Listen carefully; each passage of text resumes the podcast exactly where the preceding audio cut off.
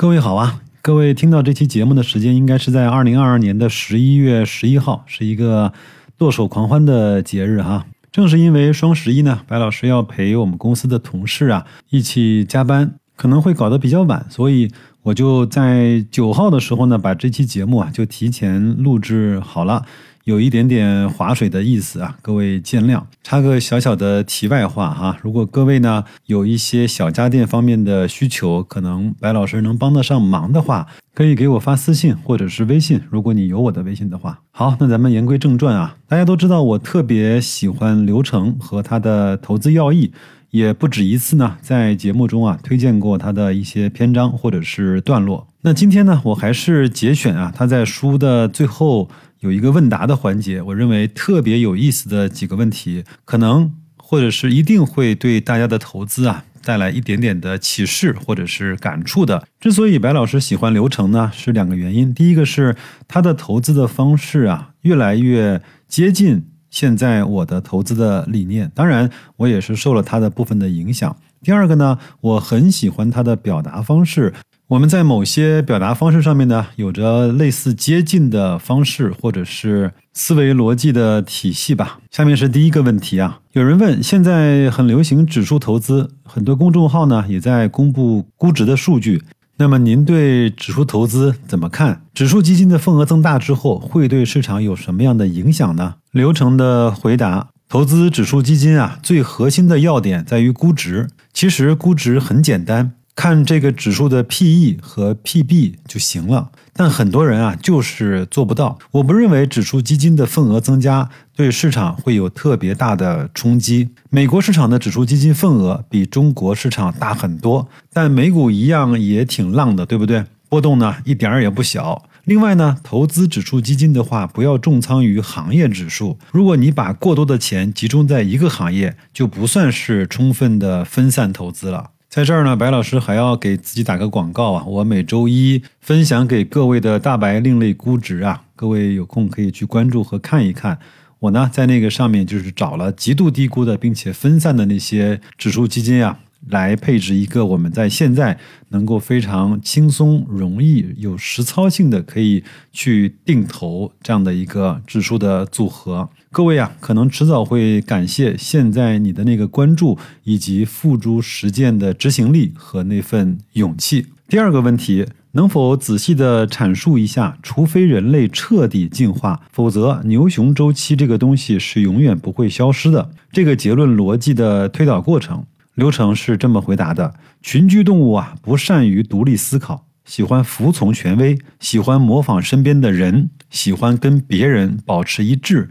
这个呢，就是股市会出现牛熊周期的根本原因。各位，短短的回答，你认可吗？他的思维逻辑，你能够接受吗？刚好呢，白老师的上一期节目就是讲我对牛市是怎么看的。如果你没有听的话，出门右转看看那期节目，可能会对你有一点点的启发吧。第三个问题，这个是一个非常好的问题。他说：“请问你的投资体系是如何建立的？”回答：投资体系的建立是一个反向的过程。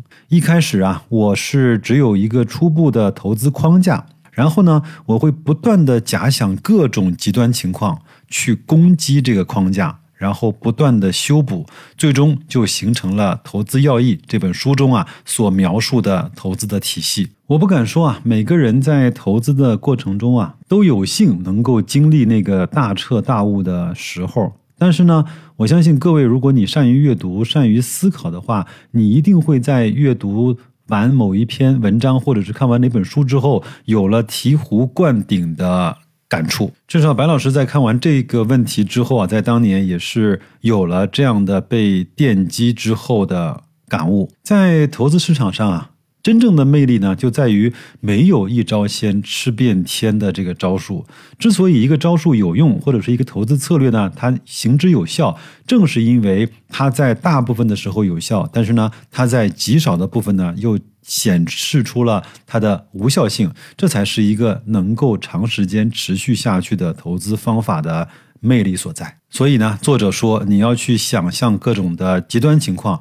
对你这样的一个投资的方法，到底有什么样的挑战？会不会产生毁灭性的打击？但凡有了这个习惯，可能经过一段的时间，假以时日，你的投资体系慢慢的就会形成一个比较适合你的框架。这个是一个很幸福的在投资过程中所经历的阶段。好的，既然把这期节目呢定义成划水的节目，那我们就再说一个问题，咱们就结束哈。这个问题呢是说，请教一个学习方向的问题。我之前呢一直推崇低估分散不深研。但是现在呢，对不深研有一点点疑惑。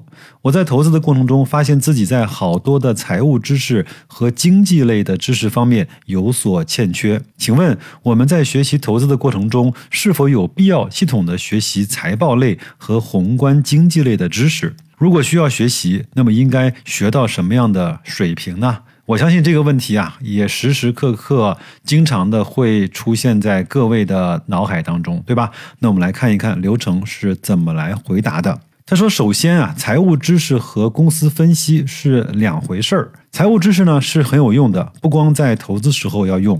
你的资产越多，生意越大，人际关系越复杂，那财务知识对你来说就越有用。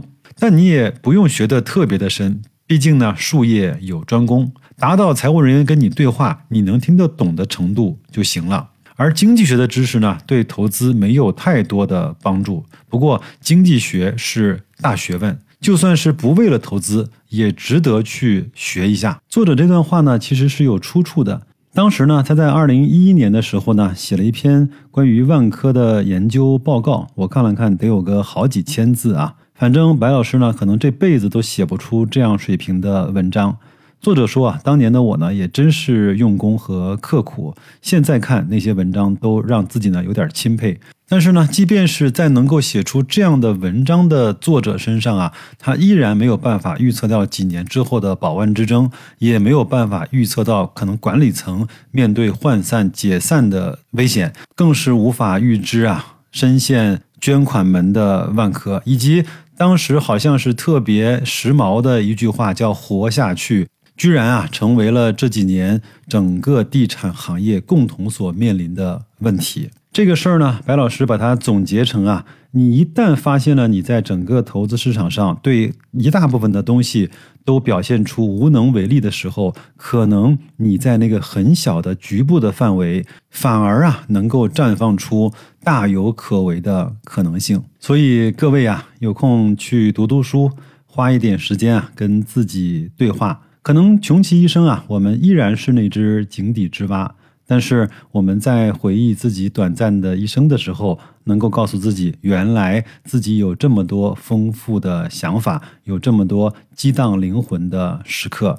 这难道不就是我们在这个人世间最美妙的一生吗？好的，划水结束，祝各位啊工作愉快，投资顺利，咱们下周再见。